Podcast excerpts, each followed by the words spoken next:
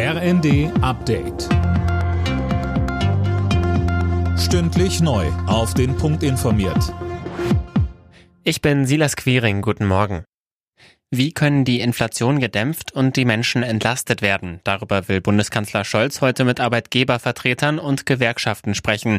DGB-Chefin Jasmin Fahimi machte im ersten klar, dass höhere Tarifabschlüsse allein nicht reichen werden, um die Belastungen aufzufangen. Wir brauchen zusätzlich flankierend politische Maßnahmen.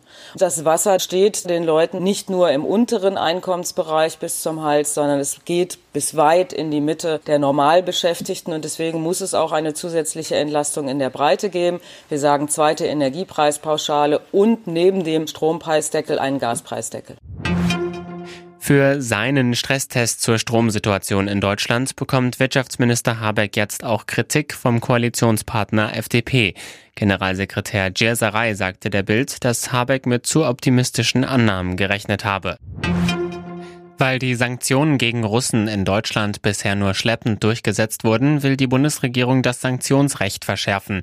Dafür soll unter anderem eine neue Zentralstelle eingerichtet werden, Sönke Röhling. Ja, und da sollen die Daten aus allen deutschen Grundbüchern zusammengeführt werden, damit man künftig schneller weiß, welche Immobilie wem gehört. Außerdem sollen Immobilien nicht mehr mit Bargeld oder Kryptowerten bezahlt werden dürfen. Auch das soll für mehr Transparenz sorgen.